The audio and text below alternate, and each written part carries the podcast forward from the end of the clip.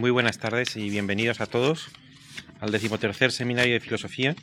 Estamos terminando ya la, temporada y último del, 2007. La semana pasada terminamos un ciclo de conferencias sobre el clima que viene, los, los desafíos que están planteando el calentamiento global por expertos reconocidos en la materia.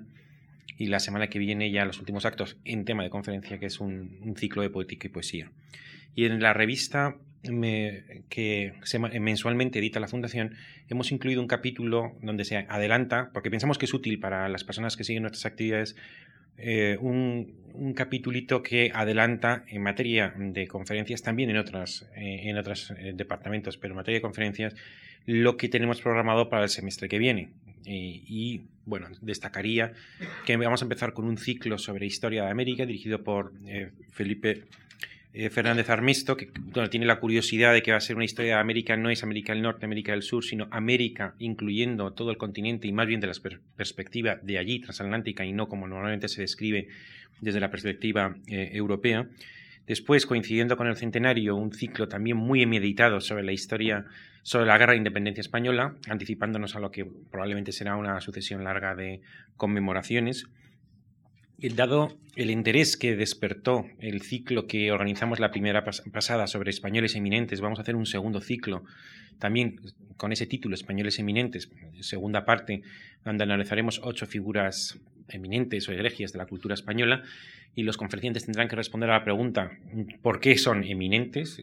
Pues no sé, o Quevedo, o, Goya, o, o de los Ríos, no es solo una semblanza, no es solo una biografía, sino intentar eh, estructurar o vertebrar una historia de España desde el punto de vista de sus figuras ejemplares y también coincidiendo con el aniversario, que siempre es un buen pretexto para organizar cosas, del 40 aniversario de la Revolución del año 68, hemos preparado un ciclo con el título Berkeley, París, 40 años de contracultura, en que intentaremos también con figuras relevantes eh, de explicar eh, describir las eh, peculiaridades de esos fenómenos que se produjeron simultáneamente a ambos lados del Atlántico, en Francia y en Estados Unidos, también en otros países, desde luego en Inglaterra, sin concierto previo, pero coincidiendo en sus presupuestos ideológicos, transgresores, etc.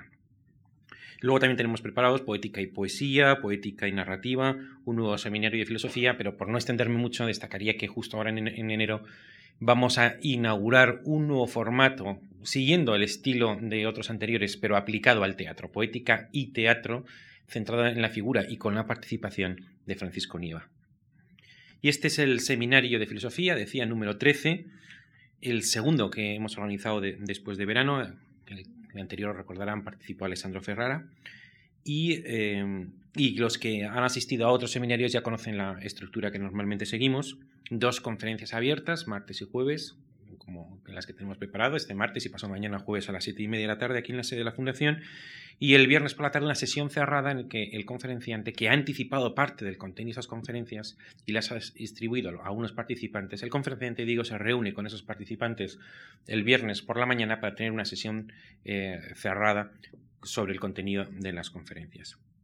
Yo entiendo que es difícil el papel del invitado nuestro, porque le pedimos que dé dos conferencias eh, en sesión pública a una asistencia a un público culto general y al mismo tiempo esos mismos textos serán objeto de análisis por eh, colegas eh, que lo analizarán a fondo durante una sesión completa. Y como yo suelo repetir en estos casos, este seminario de filosofía con el formato que nosotros proponemos tiene una doble intención. Por una parte, intentar contribuir a generalizar en el ámbito de las humanidades hábitos de discusión entre pares que son muy frecuentes en el ámbito de las ciencias, de las ciencias duras, pero menos en el ámbito de las humanidades que ha estado regido tradicionalmente por un principio pues muy jerárquico, muy de, muy de, eh, clase magistral, donde una gran autoridad unilateralmente eh, desciende a explicar a una audiencia unos contenidos que oyen pasivamente. Y nosotros lo que queríamos era, eh, observando lo que en otros ámbitos se realiza, intentar generalizarlo también para las humanidades. Y en segundo lugar, queríamos, eh, evidentemente asociado a lo primero, cumplir otro objetivo. Y es que cuando uno escribe un libro, pues es verdaderamente una actividad muy solitaria. Entonces, la primera reacción que tiene cuando eh, el libro y cuando está realizando el libro es una vez escrito o publicado mediante reseñas públicas. Entonces, supongo que se producirá mucha frustración cuando oye las reseñas, algunas de ellas pueden ser interesantes, pueden ser formativas, pueden enseñar al que ha escrito el libro, ¿por qué no anticipar esas críticas y decirle a una persona que está realizando una investigación con quién te gustaría discutir esa investigación? Eh, entre tus colegas, quién piensas que pueda aportar, enriquecer tu investigación, te los traemos, eh, hacemos una sesión cerrada con, con, ellos, ellos anticipan sus críticas, sus comentarios, y tú si quieres lo incorporas en tu libro y de esa manera esas críticas que iba a hacer algún día, en, y obviamente sin eh, que se ahorren necesariamente las críticas en el futuro, pero algunas de ellas pueden, ser, pueden anticiparse e incorporarse al texto que finalmente se publica. Bueno, este formato que no es perfecto, pero que ya llevamos, hemos ido ensayando, antes tenía otro distinto que se llamaba Seminario Público y este de Seminario de Filosofía lo hemos ido afinando, pensamos que está cumpliendo su objetivo. Nos lo, revisamos, lo analizamos constantemente. Eh, algunos de ellos son testigos. Eh, Roberto, por ejemplo, me ha oído muchas veces decir eh, si pensáis que esto tiene o no tiene sentido. Y, la respuesta general, la impresión general es que sí tiene, tiene sentido.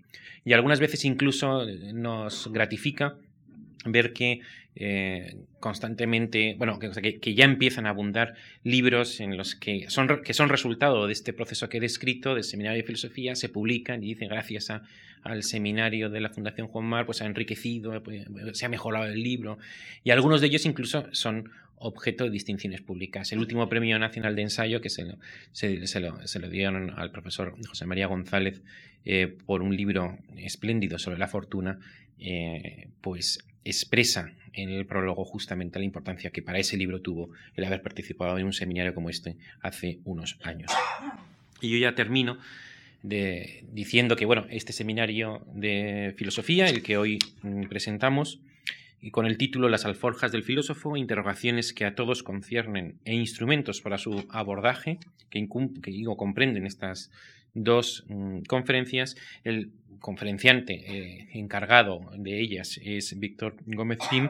El contraponente, porque pedimos a que haya para la sesión cerrada del viernes un contraponente que anime la discusión, es Javier Echeverría, pero hoy me corresponde eh, presentar, aunque sea unas pinceladas rápidas al profesor Gómez Pin, nacido en Barcelona y se trasladó muy joven a París, a París.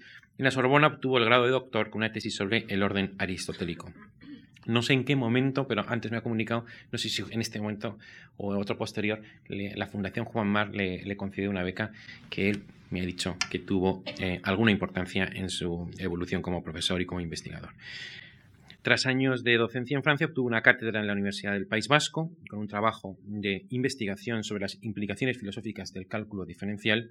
Más tarde obtuvo una cátedra en la Universidad Autónoma de Barcelona. Actualmente es profesor invitado en la Venice International University, es coordinador del Congreso Internacional de Ontología, cuyas ediciones desde 1993 se han venido realizando bajo el patrocinio de la UNESCO y es autor de conocidos libros, sería prolijo enunciarlos, pero que han tenido desde luego un conocimiento público, una gran influencia filosófica y reconocimiento como, entre otros, el premio Anagrama de Ensayo en 1989 y el premio Espasa de Ensayo en el 2006. Yo tengo el placer de darle la bienvenida por su participación y a ustedes por su eh, asistencia. Muchas gracias. Bien, buenas noches. Eh, muchas gracias por, primero por haberme invitado.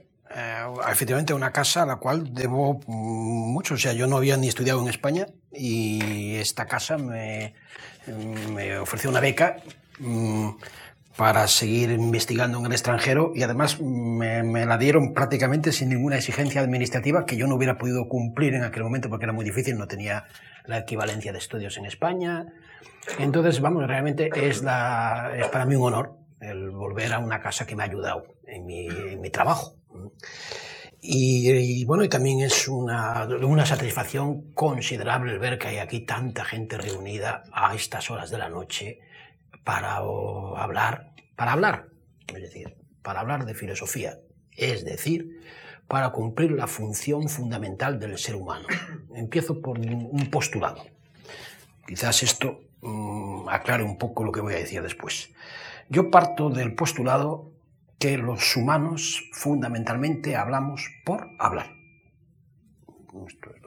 El 95, yo diría el 99% de los discursos que pronunciamos no tienen mayor sentido que seguir ejerciendo nuestra función de seres hablantes. Hablar es lo nuestro. Es lo nuestro. De hecho, porque estamos aquí esta noche. Es decir, más que no hay ninguna necesidad. Si por necesidad se entiende algo que eh, está determinado por el instinto de conservación individual o el instinto de conservación específico, no hay ninguna necesidad de estar aquí esta noche. Ninguna. Como tampoco hay ninguna necesidad de pasarse horas en las tabernas hablando. Ni tampoco hay ninguna necesidad de decir por las aladas almas de las rosas del almendro de nata te requiero. Y menos necesidad hay todavía de que un gran poeta francés se haya hecho tan famoso diciendo que el mundo, le mundo est bleu orange, el mundo es azul como lo es una naranja. Tampoco hay ninguna necesidad de que se fraguen las fórmulas de la relatividad restringida. De hecho, esto, yo si de algo estoy orgulloso en mi vida, es de haber podido convencer a mis alumnos llamados de letras, en filosofía, de que si llegan a hacer suyas las fórmulas de la relatividad restringida de Einstein, experimentarán la misma emoción lingüística ¿eh? que experimentó Einstein al fraguarlas. Entonces, estoy realmente muy satisfecho de que estemos reunidos tanta gente a las siete y media de la tarde, a las ocho de la tarde, para hablar. En primer lugar, para hablar. En segundo lugar, hablar de filosofía, que es casi, casi, casi, casi, casi no dice nada. Eh, decir, hablar de filosofía, la filosofía, si ya tuviera que caracterizarla de alguna entrada, es simplemente asumir la condición de ser un ser de palabra. Eso es la disposición filosófica. Esa es la actitud filosófica. filósofo es todo aquel que asume su condición de ser un ser de palabra. Voy mm, a intentar precisar un poco más esto. Yo tenía unos papeles, no sé si me apartaré mucho de ellos o no, pero eh, voy a empezar por intentar, eh, vamos a ver, quitarle un poco de caspa a la palabra filósofo. Eh, yo aquí me vamos, me he atrevido a decir que voy a hablar de cosas que a todos conciernen, que son interrogaciones que a todos conciernen, es decir, conciernen a todo el que sea un ser de palabra, es decir, todo aquel, vamos, que es un ser humano. Si no, no es una interrogación filosófica. Evidentemente esto choca con una cierta idea que hay de los filósofos. Eh, eh, si si ustedes hacen una encuesta, si hacen una encuesta relativa a qué es un filósofo, muy probablemente van por la calle y dicen, ¿qué es un filósofo? La respuesta sería, el filósofo son unos, unos señores muy raros que hablan de unos asuntos que solo les interesan a ellos, en el mejor de los casos, con una terminología que, una jerga, que nadie entiende, la entienden entre ellos, en el mejor de los casos también hay veces que a lo mejor no se entienden ni entre ellos. Es decir, eh, es aquello de las divinas palabras de Valle Inclán. Bien, esa, esa visión de la, de la filosofía, eh, vamos, si, se lo dicen a un filósofo, pues, pues se ofenderá. En principio eh, dirá que él es un hombre que se dedica a pensar. Pero claro, dedicarse a pensar no es gran cosa, porque a pensar es una cuestión de definición. El hombre es un ser pensante, aparte de hablante. Eh, no sé, empiezo por avanzar, que no sé si a lo mejor no habría que empezar a sustituir la expresión homo sapiens por homo loquens. Porque que somos locuaces no hay la menor duda. Eso sí que no hay quien nos lo quite de encima. Que somos habladores, somos eh, vocacionales habladores, por así decirlo. Bueno, entonces dice, es un filósofo un señor que piensa. Bueno, sí, de acuerdo, pero Ramón y Cajal también pensaba, obviamente. También piensa el Einstein, por supuesto. eh, Gauss, el matemático eminente, piensa y, no se les ocurre a estos pensadores, eh, nadie se les ocurre calificarlos de, bueno, de filósofo, o por lo menos de entrada. Yo sí, yo sí digo que Einstein es el gran metafísico de del siglo XX. Entendiendo por metafísica lo único que se debe entender por metafísica. Metafísica es un discurso que viene después de la física. Meta quiere decir que viene después. O sea, primero haces unas descripciones en física y después meta. Después, eh, Einstein hace, unas teorizaciones metafísicas que dejan absolutamente pasmado a todo el mundo, pero después de efectivamente revolucionar el universo de la física. Meta es lo que hizo Aristóteles. Aristóteles escribió una física, obviamente no tiene nada que ver con la de Einstein, y después unas consideraciones que es lo que se llama metafísica. La metafísica no tiene nada que ver con hablar de cosas raras y que nadie se entiende, es simplemente que si tú te has dedicado a cosas de la física, como por ejemplo, los físicos se ocupan de, saber, por ejemplo, por qué decimos que esto es un cuerpo. De esto se ocupan los físicos. Eh, lo que ocurre que, y de eso me voy a ocupar, si no hoy, el jueves, de por qué esto es un cuerpo. Lo mínimo que puede haber, las condiciones mínimas de que haya naturaleza, pues es una preocupación que afecta a la gente. Bien, en todo caso, los filósofos eh, están en esa actitud, a veces parece que no se les entiende. Bien, yo parto de, que, de la tesis siguiente. El filósofo es exclusivamente aquel que habla de cosas que a todos conciernen y lo hace, lo hace en términos de entrada elementales y que sólo alcanzan inevitable complejidad, eso por supuesto, no hay manera de que en esta vida se pueda, por así decirlo, torear con facilidad.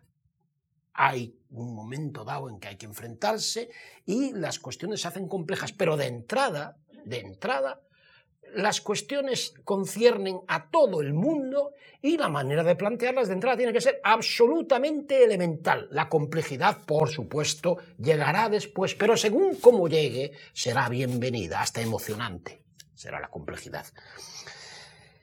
Eh, bien, en términos, por hacer un guiño a la profesión, que voy a hacer muy pocos, eh, diría que los filósofos tienen la obligación, aquello que decía Ortega, la cortesía de la calidad, pues tienen la obligación, simplemente Descartes lo dijo con mucha transparencia, han de ser, hablar de forma clara y distinta. Clara por oposición a, confusa, eh, y, distinta, es decir, que no, clara por oposición oscura, y distinta, pues que no se, que, se sepa de lo que se está hablando. Bien, esto es. Entonces, mm, primera cuestión. Como tenemos dos días, mm, hoy haré cuestas más metodológicas y el jueves intentaré poner dos ejemplos exactos de problemas filosóficos que a todos conciernen, que son complicadísimos, pero que a todos conciernen y que se pueden abordar de manera perfectamente elemental. Después resulta que efectivamente si sigues en ello, emocionado porque el problema te ha emocionado, estarás dispuesto a burgar en toda la historia de la ciencia y en toda la historia del arte para intentar encontrar los instrumentos que te faciliten el resolver eh, esa cuestión que tanto te emociona. Hoy voy, mm, para justificar esto, con problemas más bien metodológicos. Bien, voy a un, corolario, o sea, una mm, implicación de esto que acabo diciendo. Si fuera cierto que la, filosofía a todos concierne, esto tendría una consecuencia pedagógica. Si fuera cierto. O sea, yo postulo esto. La filosofía a todos concierne. Eso es así, eso tiene que tener sus implicaciones. No puede ser una cosa de élites, ni puede ser unos tíos ahí cerrados en un seminario de la universidad. Em, si concierne al género humano como tal, entonces la filosofía ha de surgir en primer lugar en esa singular clase de los humanos que son los niños. Si concierne el ser género humano como tal, los niños han de ser los primeros en los cuales eso ha de fermentar. ¿Qué es un niño? Un niño, por definición, hay la palabra infante. Infante quiere decir etimológicamente el que no habla. Todavía no habla, pero que llegará a hablar. Femí, o sea, el infante. Un niño ya, yo estoy poniendo un niño que ya habla. Un niño que ya habla se dice que es un niño porque ha actualizado, ha llegado a ser un ser lingüístico recientemente. Hace poco aún no hablaba. Pues por ello mismo, porque el niño se haya aún, aún no está contaminado, yo me atrevería a decir contaminado por los usos falaces de la palabra. Hay muchos usos falaces de la palabra. Es tan tremendo que aquello que nos caracteriza, que nos dignifica, que nos hace singulares entre los animales, pueda a veces ser simplemente usado. Entiendo por uso falaz de la palabra simplemente lo siguiente. Miren, uso falaz de la palabra entiendo simplemente cada vez que la palabra es usada, instrumentalizada, empleada, mm, prostituida. Es decir, no se la toma por sí misma. Cuando la palabra es usada, la palabra no puede ser fértil. Bien, doy como ejemplo de dos, dos, seres, dos tipos de seres humanos que no puede ser que usen, la, que usen la palabra, sino que se ponen a su servicio, al servicio de su fertilidad. Obviamente los narradores y los poetas, obviamente, obviamente, se ponen al servicio de la lengua en lugar de servirse de ella. ¿Eh? Esto es una cosa elemental. Un hombre sin palabra es un hombre que usa la palabra, la instrumentaliza, no le tiene ningún respeto, no es un hombre. Pues bien, otros que no usan la palabra, sino que se ponen a su servicio, son los grandes pensadores como Einstein. Las fórmulas de la relatividad restringida fertilizan la palabra, lo único que hacen es fertilizar el lenguaje. Eso es un fruto del lenguaje. Admirable. Bueno, eh, avanzo simplemente, que Einstein lo que hace es relativizar el tiempo. Sí, sí, relativizar el tiempo, pero miren ustedes, el tiempo era absoluto por definición. O sea que cuando se ha relativizado el tiempo y el espacio, se ha acabado con el tiempo y el espacio, por lo menos en cierto nivel. Ese espacio y ese tiempo en el que parece que vivimos, Einstein, con el lenguaje y con ese fruto del lenguaje que es la ciencia, hace esta cosa tremenda de hacernos pensar que a lo mejor las cosas no son como parecen. Bien, digo esto como ejemplo.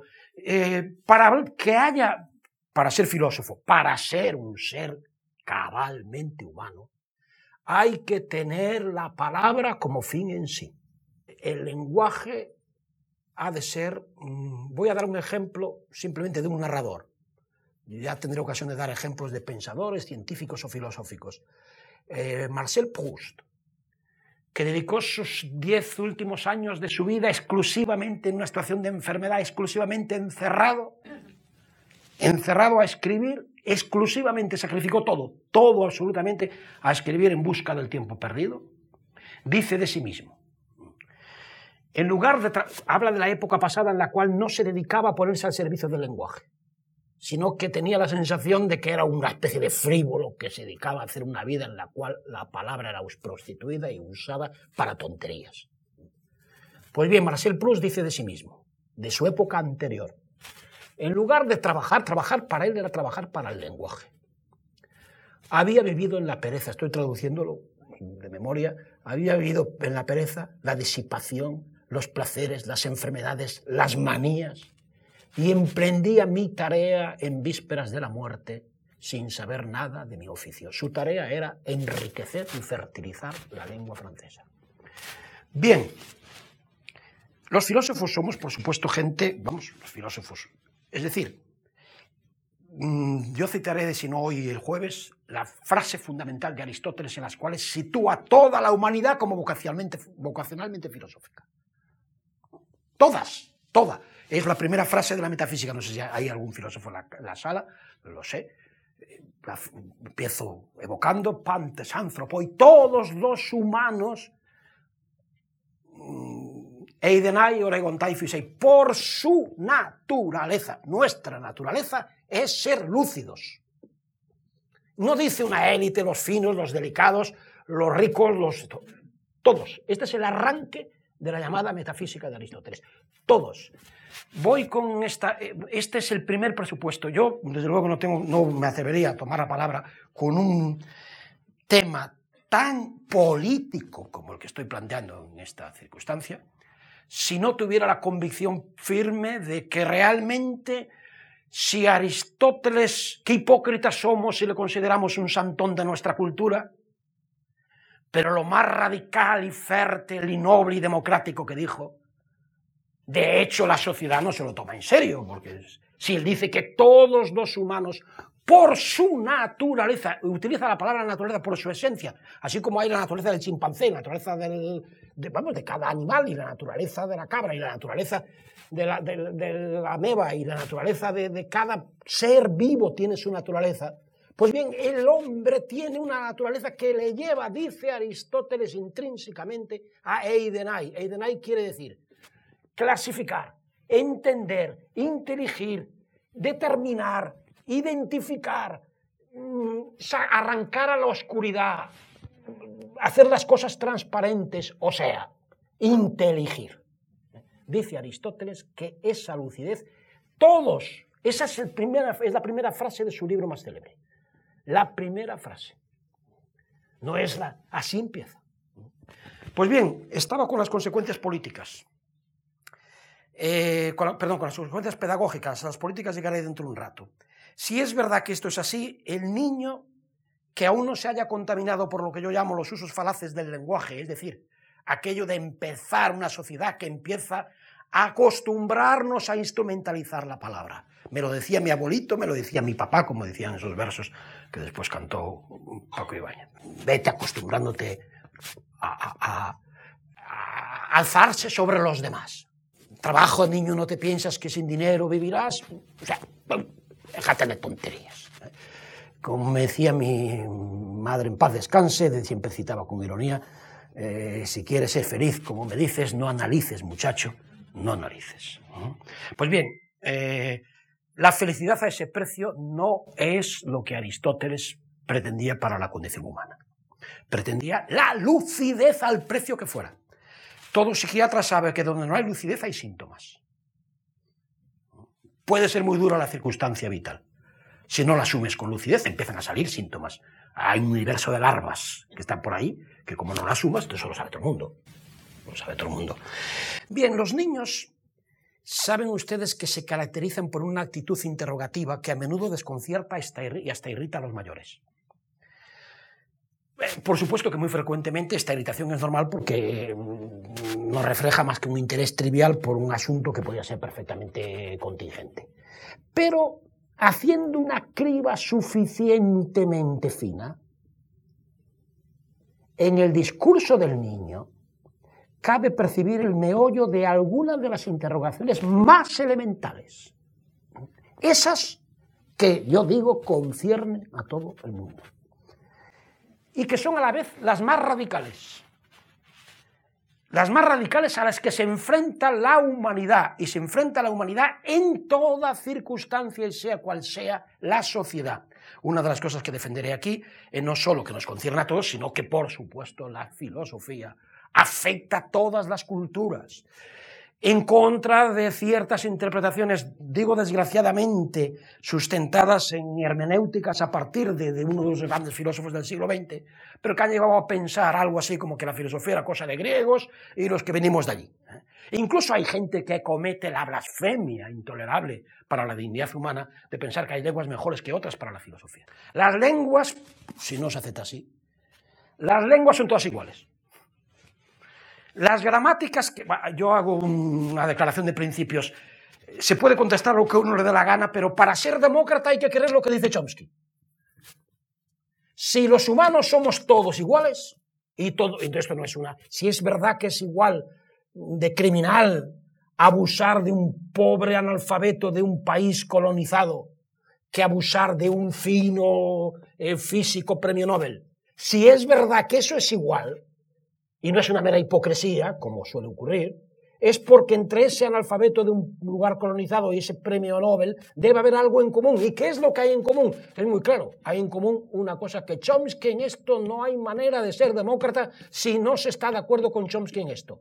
A saber que las diferencias lingüísticas y culturales, las diferencias de gramática entre una lengua y otra, y las diferencias de culturas y de información, porque un señor es analfabeto y el otro es capaz de leer a Einstein, y a leer a Pust y leer a Garcilaso. Pues bien, esas diferencias son superficiales en relación a que todos estamos cortados por el mismo patrón.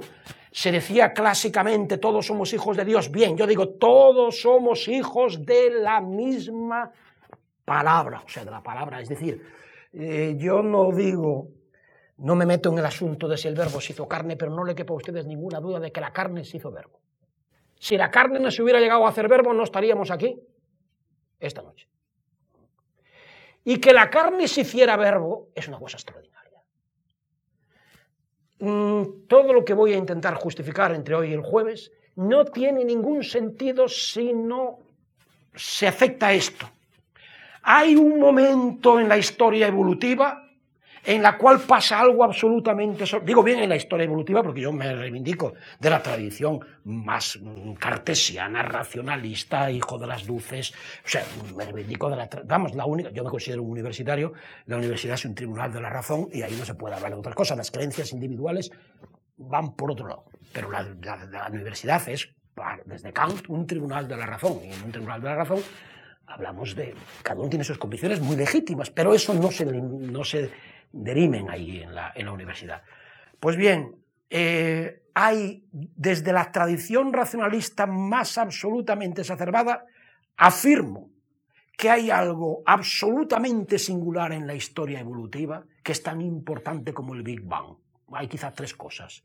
Es decir, hay el Big Bang, después hay la aparición de la vida, y en el seno de la aparición de la vida hay algo tremendo, en determinadas condiciones que hoy hay cierta gente, por ejemplo, un eminente genetista que estará aquí el jueves, el viernes, están muy preocupados por saber en qué condiciones exactas pasó esta cosa absolutamente sorprendente, milagrosa, extraordinaria y fascinante que cambió absolutamente la historia del ente. Entiendo por ente, jerga filosófica, el ser, lo que hay, ¿eh? la historia de lo que hay es cuando entre los códigos de señales que usaban los animales, los animales tienen códigos de señales absolutamente esplendorosos, algunos perfectos, animales filogenéticamente muy, muy lejanos a nosotros, como la abeja, saben ustedes todo esto, tiene un código de señales que es de una sofisticación extraordinaria, pero se trata de un código de señales, es decir, no tiene nada que ver con el lenguaje.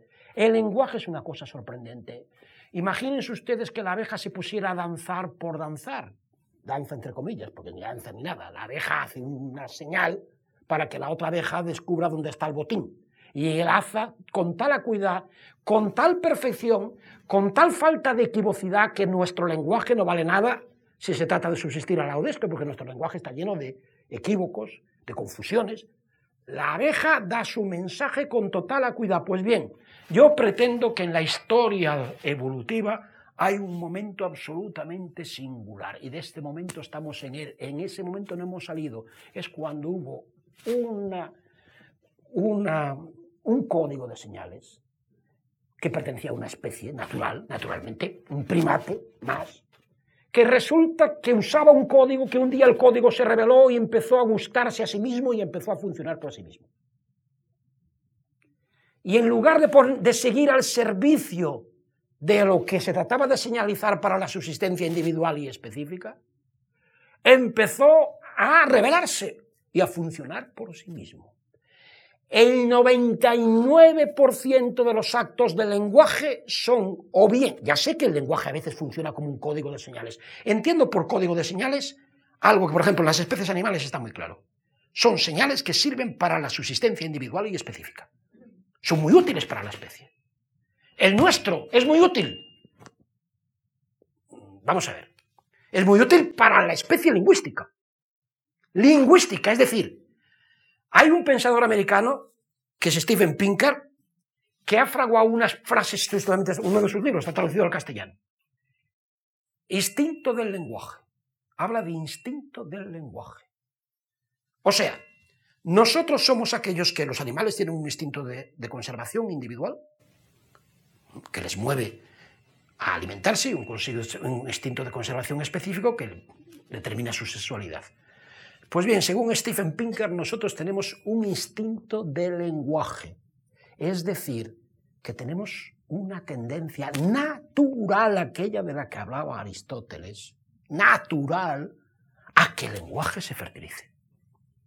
Por eso las cuestiones lingüísticas son tan graves. Por eso tocan y por eso hieren en lo más profundo. Y por eso jerarquizar las lenguas es una cosa terrible. Por eso Chomsky es muy demócrata cuando dice, las diferencias entre las lenguas son superficiales. Son los niveles superficiales de la gramática. Hay una gramática profunda que determina las posibles gramáticas superficiales. Y en esa estamos todos unidos. Esa es nuestra naturaleza. Chomsky, además, y algunos de sus discípulos, Mm, intentan encontrar en estos momentos las bases genéticas de esto. Pinker, concretamente, está muy interesado por eso. A eso me referiré como uno de los problemas fundamentales que afectan a todo el mundo. ¿Cómo lo va a afectar a todo el mundo la cuestión de saber qué es esto de que estemos aquí hablando? ¿Qué es eso de hablar? ¿Cómo va a ser una cuestión de filósofos? Entendiendo por filósofos una profesión, ¿Cómo no va a ser eso una cuestión? Decía el Proust, afortunados aquellos para quienes, dice que hablaba Proust de los caminos que por vías divergentes llevan o a la verdad o a la muerte. Dice, afortunados aquellos que por cercanas que se hallan la una de la otra, la ola de la verdad sonó antes que la ola de la muerte. Aunque fuera un es decir, que se han enfrentado a lo que les forja y determina. ¿Cómo va a haber un ser humano que antes de morirse nos esté preguntando qué es eso de que él esté desde que está aquí? Con lo que se llama uso de la razón, que ese uso de la razón es simplemente nuestra naturaleza. No hay manera de quitarse el uso de razón. Bien, esto decía que esto tiene su, su, su cosa desde los niños. Desde los niños. Eh, alguna vez he tenido ocasión de evocar el caso de una niña parisina, que para mí es un paradigma, lo he evocado muchísimas veces, pero lo vuelvo a repetir aquí. Era una fiesta mundana. Y había una niña que se estaba paseando por allí, estaba su madre pues por allí tomándose una copa y coqueteando. La niña eh, de repente se quedó parada. Mm, yo me fijé, pues estaba en esa fiesta, me fijé en ella, la niña estaba completamente estupefacta, sorprendida. Entonces le dije a su madre, ¿le pasa algo a esta niña?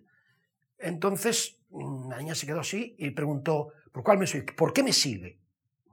Entonces la madre me dice, ¿te sigue el qué? Entonces, eh, y les vamos, había descubierto su sombra.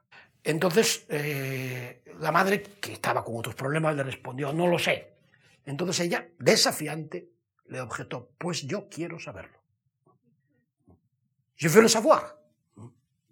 En ese querer saberlo está toda la diferencia entre una actitud que responde a esa condición humana que Aristóteles presenta como tendiente a la lucidez y a que solo encontrará satisfacción en la lucidez. Y eh, una situación en la cual, pues ese no es el caso. Bien, mi consecuencia pedagógica es que toda pedagogía, toda educación que no parte de esta premisa es una educación de alguna manera ilegítima. Eh,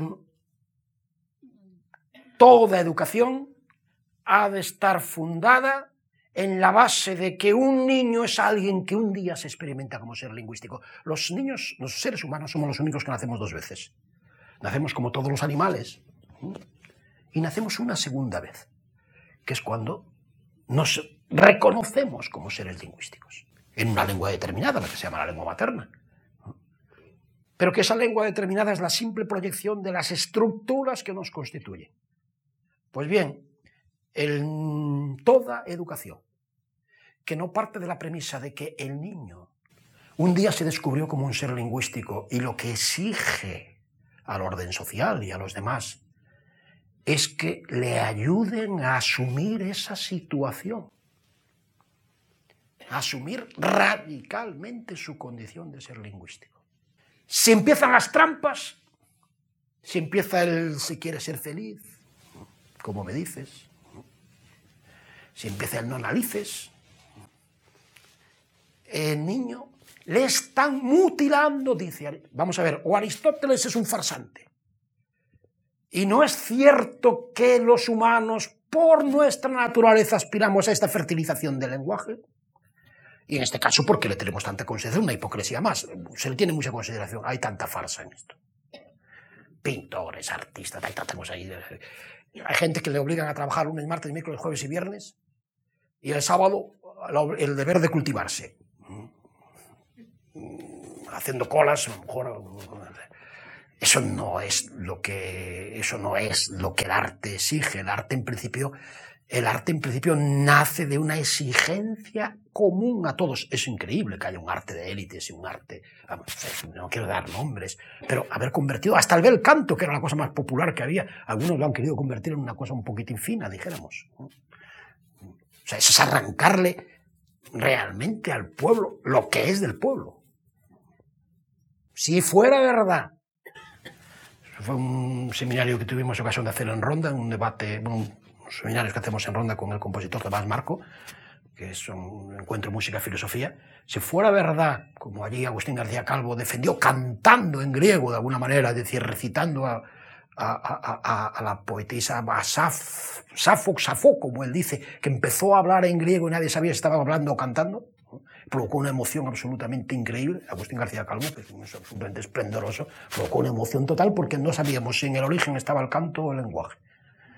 ¿Cómo no va a ser esto una cuestión universal? O sea, saber si en el origen el lenguaje y el canto son disociables. Eso es una cuestión para filólogos, para musicólogos. ¿Cómo no nos va a concernir a todos eso? Si no hay pueblo sin música, ni pueblo sin canto. No tiene sentido, es un universal antropológico.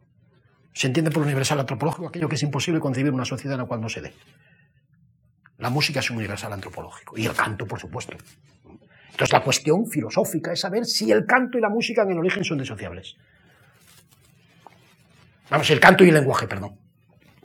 Quería decir. Entonces Agustín García Calvo intentó en ese seminario hacer praxis. Decir, mirad, yo estoy hablando o cantando. Provocó una enorme emoción porque nos puso como en la circunstancia misma. Claro que él es un hombre que es capaz de pensar en griego. Bien, eh, ya digo que el jueves daré dos ejemplos de temas, si llego allí, pero vamos, creo que sí. Por lo menos dos problemas filosóficos. De lo más, dijéramos, clásico de la academia. Y voy a intentar mostrar que no hay cosa que sea más universal. he hablado de la consecuencia pedagógica y también enfatizo, y paso a otra cosa, la consecuencia política. Corolario inmediato del presupuesto de la universalidad de la filosofía es que la única forma de que la filosofía no forme parte de nuestras vidas es que haya sido objeto de repudio. Nos la han arrancado. Si es verdad que Aristóteles decía que todos, o Aristóteles, ya digo, decía tonterías, y esta no, es una frase de Aristóteles, ¿eh? todo, todo el espíritu del aristotelismo. Bien, un pequeño paréntesis del jerga, vamos, Aristóteles es el gran filósofo, es, vamos a decir, es el primer científico. La palabra ciencia es una palabra aristotélica. Aristóteles es el que da un modelo de lo que es el pensar científico y filosófico, pero por otra parte, bueno, están perdidos por desgracia. Pero sus diálogos, tenía también unos diálogos, creo que parece que era un escritor maravilloso de diálogos pertenece a esa clase de seres humanos como Galileo, que su libro, su libro, el mismo libro, no ahora es poeta, ahora tal, el mismo libro, su libro por el cual fue condenado, forma parte de la historia de la ciencia, de la historia de la filosofía y de la historia de la literatura italiana. Si ustedes, yo vivo en Venecia en estos momentos, en Venecia en las librerías está en las tres rúbricas.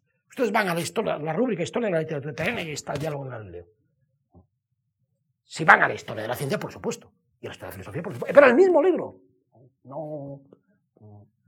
Aristóteles es de esta raza de seres que no tienen las divisiones de las disciplinas, sino que el pensar en su radicalidad resulta que, por supuesto, a veces lleva, lleva a meterse por un camino sin olvidar la intersección, sin olvidar la interrogación fundamental. Las bifurcaciones del pensamiento han de ser instrumentos. Si te pierdes por ese camino y dejas la matriz de lado, estás en lo que se llama la especialización, donde nadie entiende absolutamente nada. Nada. No estoy diciendo que hay que ser especialista en muchas cosas, en absoluto. Eso me ha entendido mal una persona que me ha escrito una carta yo no digo en eso en absoluto. Digo que hay que tener interrogaciones fundamentales y entonces a lo mejor la interrogación te lleva a ciertas cuestiones de las disciplinas particulares que sí son interesantes para la interrogación. Pues bien, la consecuencia política, yo esto lo tengo, vamos, cuando decía que yo aquí hago de alguna manera un acto político, es que realmente estoy perfectamente convencido de que la filosofía es objeto de repudio. Y no la filosofía porque no se enseñen, porque haya más profesores de filosofía. Yo en ese, me permití en cierta ocasión una persona que yo me iba de viaje y, me llamó en una radio, una persona muy amable, que estaba haciendo una especie de encuesta con filósofos y decía, ¿a usted le parece interesante que haya más profesores de filosofía? Digo, bien, usted, sí que hay más profesores de filosofía, me parece muy bien, sí, decir, está muy bien, esto está muy bien. Pero mire usted, yo la filosofía es como la sexualidad. Yo estoy muy de acuerdo en que todo el mundo, las, eh, que todo, haya, otros tengan una sexualidad muy rica, pero empiezo por quererla tener yo mismo. Si todo el mundo es muy feliz sexualmente, pero tú no, pues, pues, pues, pues, pues, eh, pues no da de gracia. Pues la, la filosofía es la misma, la filosofía se practica. Que en España haya muchos profesores de filosofía, pues sí, es una cosa interesante y mejor. Pero esa no es la cuestión política. La cuestión política es que la filosofía no sea repudiada. ¿Y cómo puede ser repudiada? Pues simplemente lo digo que eh, yo doy un paso más y casi me atrevo a decir que la organización concreta de la vida social efectiva es fruto de ese repudio. Digo que la organización concreta de la vida social efectiva es fruto de ese repudio. Lo cual explicaría que sean, tan pocos los que se creen concernidos por las interrogaciones filosóficas. Si efectivamente ya organizamos la sociedad en función de no analices. Si hombre implica filósofo, eso significa que hombre implica, hombre, implica, hombre, la palabra hombre es hombre y mujer. Mire, aquí hay una tontería total. Cuando se dice hombre se está diciendo hombre y mujer. En griego antropos, antropología es la ciencia de los hombres y las mujeres. Antropos en griego significa hombres y mujeres, y para decir hombre y mujer hay palabras diferentes. Por consiguiente, tanta tontería. Bueno, esta cosa, bueno, es que se dicen a decir, es que una vez el, presidente de una comunidad que al cual yo estoy, que tengo mucho cariño, eh, parece que dijo en público, eh, como dijo, parece que eh, cónsules y cónsulas. Esto, está llegando ya. entonces, evidentemente, es, el hombre es el hombre es una escisión trágica y asimétrica. Asimétrica porque la metáfora de la media naranja nunca ha funcionado, es una tontería. ¿eh? Esto es una cosa que no, Entonces, digo esto que no hay que decir cuando digo esto solo hablaba de hombres. El hombre, efectivamente. El hombre, el ser humano, lo que traduce el griego antropos, cuando Aristóteles dice antropos, está hablando, cuando dice pantes anthropoi, está diciendo todos los seres humanos. Pues bien, eh, si implica tensión hacia la lucidez, entonces todo orden social sustentado en el repudio de la filosofía, o que reduce la filosofía a ser una práctica de una élite, simplemente es intrínsecamente ilegítimo. Ilegítimo. La filosofía no es una cosa más a la cual nos dedicamos. La filosofía es la asunción de nuestra condición de seres lingüísticos que tienden a ser lúcidos y por consiguiente ciudadanos. Hoy parece que hay un partido de fútbol, está muy bien que haya partidos de fútbol, pero eso es una cosa más. No está muy bien, ni siquiera estoy seguro, pero bueno. En todo caso, es una cosa más. Con eso sí se puede vivir, o sea, en ausencia de eso sí se puede vivir humanamente en ausencia de filosofía, vamos, les avanzo algo que Aristóteles decía algo terrible. Decía que los esclavos habían dejado de ser humanos. Porque las condiciones de su vida les impedían la lucidez. Piénseselo un poquito. Aristóteles excluía a los esclavos de la humanidad. Y alguno decía, oye, que, este canalla de Aristóteles, hombre, que siguen siendo tan humanos como los demás. Dice Aristóteles que la filosofía es la disciplina de los hombres libres. Y dice además que estas cosas empiezan a emerger, cosas como las interrogaciones filosóficas, a la vez están ahí desde lo más profundo, pero empiezan a ser socialmente asumidas cuando se ha accedido a ciertas condiciones.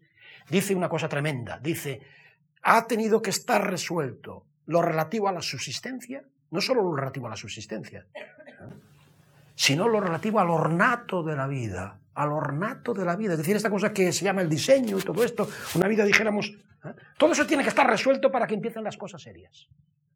Por supuesto que es una canallada que alguien tenga que estar obligado todo el día preocupado por comer. Pero es que tampoco con el ornato de la vida se hace nada.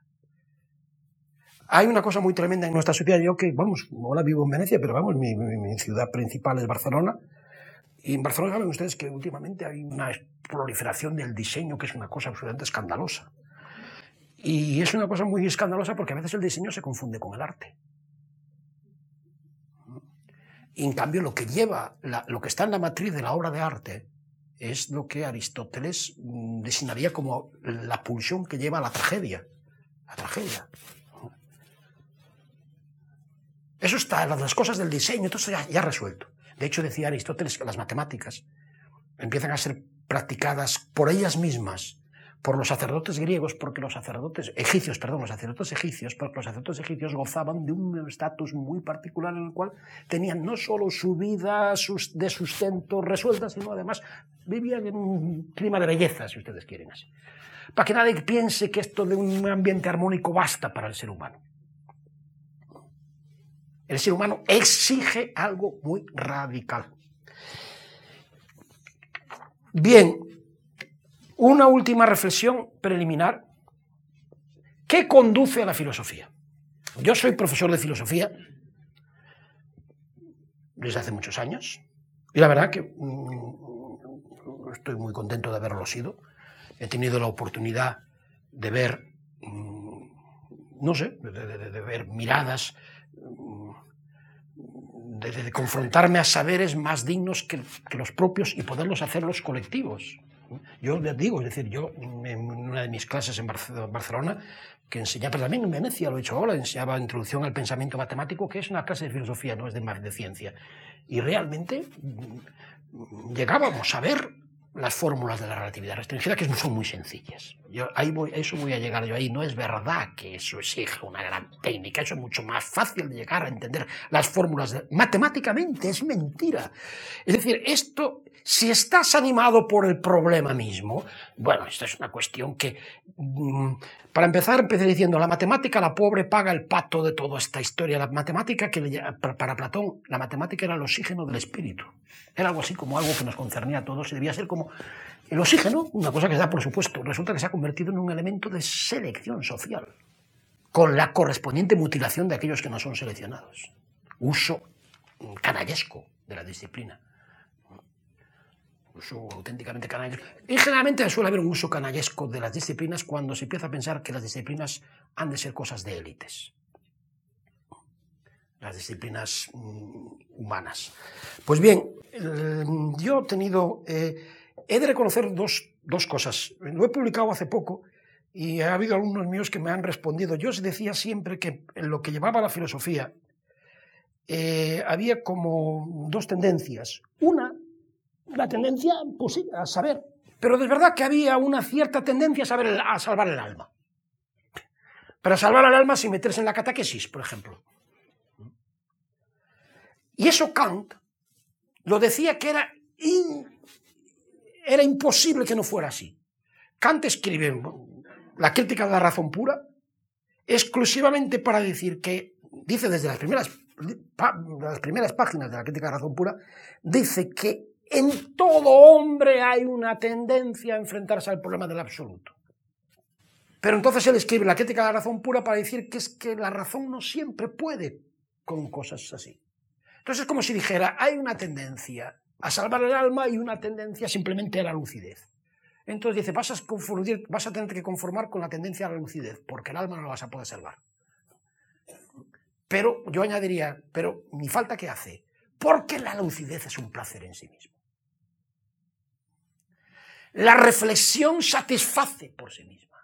El hombre se dignifica y se siente satisfecho de asumir con lucidez las cosas que le pasan a él y que pasan en su entorno. Hay un placer, eh, un placer en sentirse transformado por el conocimiento. El conocimiento transforma. Hay un problema filosófico muy fuerte, que si el conocimiento, además de transformarse a sí mismo, es evidente que el que conoce se transforma a sí mismo. Es obvio. Aunque conozcas, por ejemplo, tu enfermedad, ya te estás transformando. Si conoces cómo funciona el mundo, ya te estás transformando. Otra cosa que es un problema filosófico enorme, enorme, enorme, enorme, enorme, enorme, es que los griegos pensaban que el conocimiento transformaba al que conocía, pero no transformaba las cosas. O sea, la naturaleza es conocible, pero resulta que tú conoces la naturaleza y a la naturaleza no le pasa nada. Eso sí que sabemos que es un sueño griego.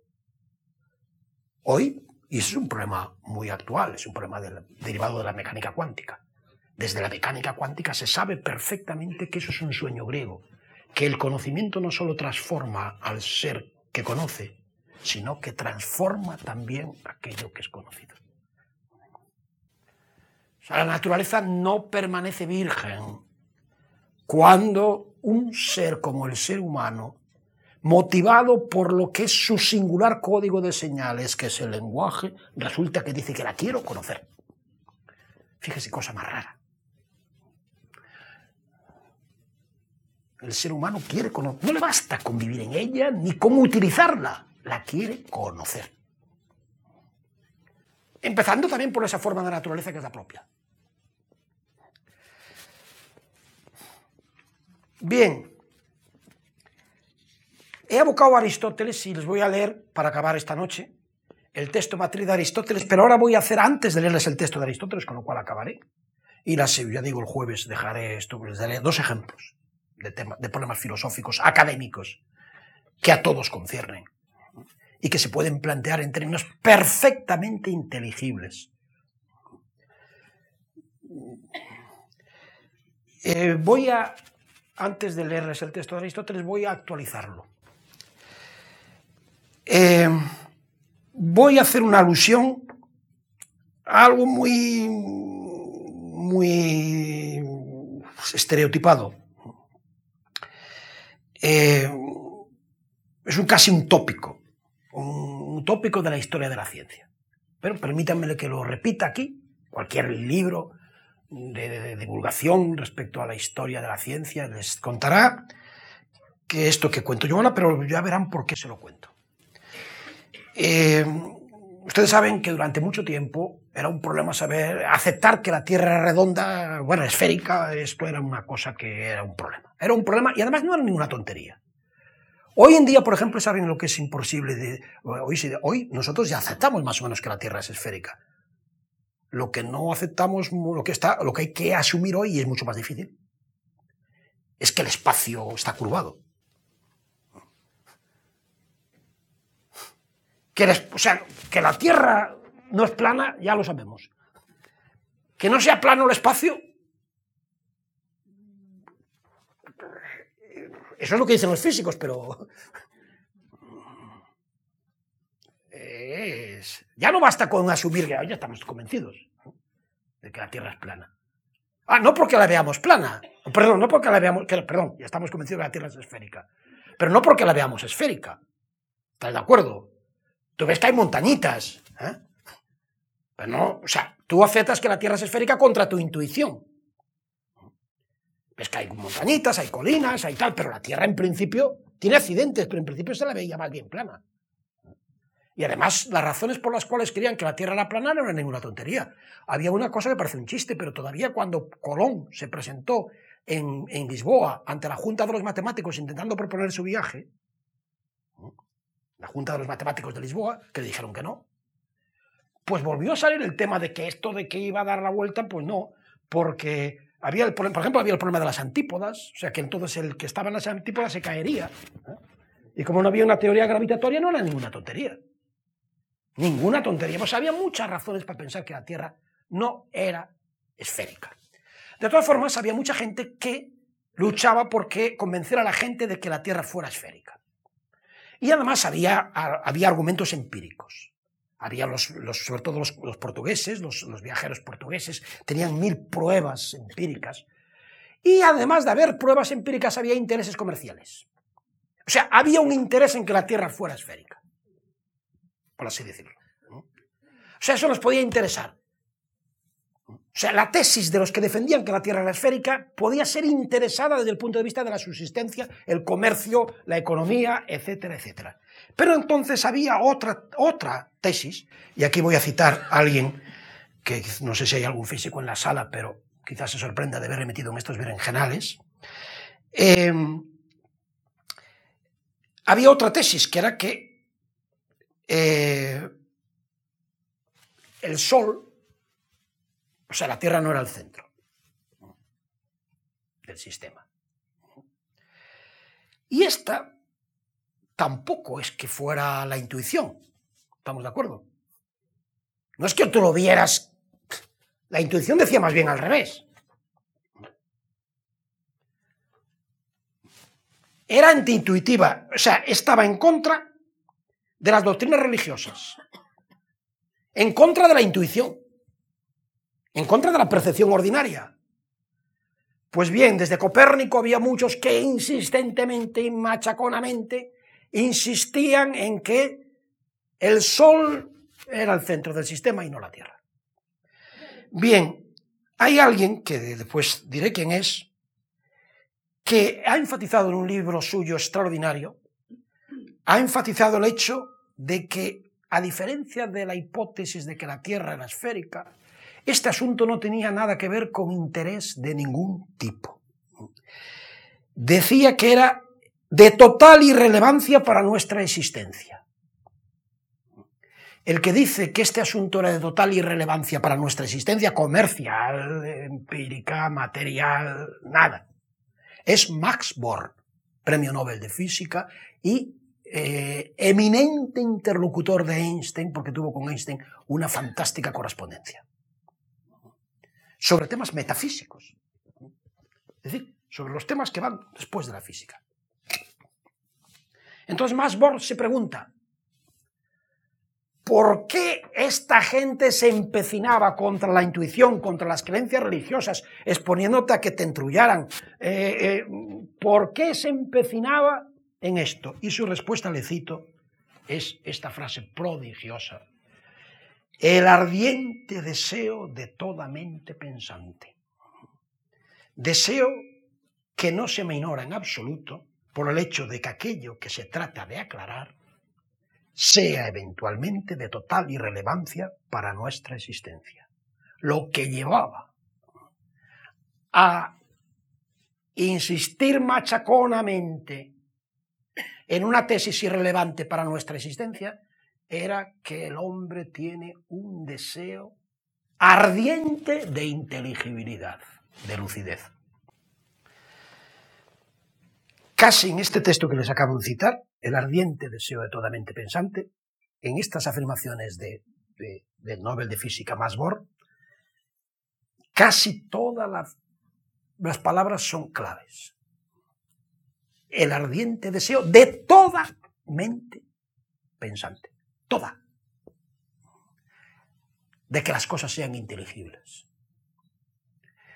Y si no hay deseo de que las cosas sean inteligibles, no hay deseo pura y simplemente. Hasta el deseo en el sentido erótico del término, en el caso del hombre es indisociable del lenguaje. De hecho, siempre se ha distinguido la necesidad. En griego hay dos palabras totalmente diferentes. Oresis y ananke. Una cosa es la necesidad y otra cosa es el deseo. De hecho, lo que dice Aristóteles es la palabra deseo. No dice que tengamos necesidad. No tenemos ninguna necesidad de inteligir. Pero sí dice Oregontai.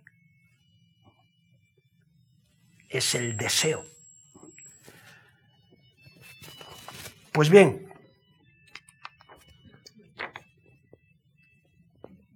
en traducción mía un poco libre, les leo el texto matriz de todo esto que estoy considerando. Todos los humanos, en razón de su propia naturaleza, fisei, todos, pantes, o sea, si hay aquí algún helenista, creo que no, no estoy exagerando el texto, todos, fisei, en razón de su naturaleza,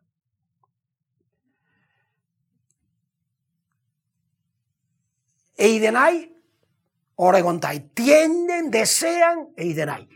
Eidos quiere decir forma, especie, especificar, clasificar, formalizar, arrancar a la tiniebla, determinar. Esto es lo que todos los hombres desean, arrancar a la tiniebla.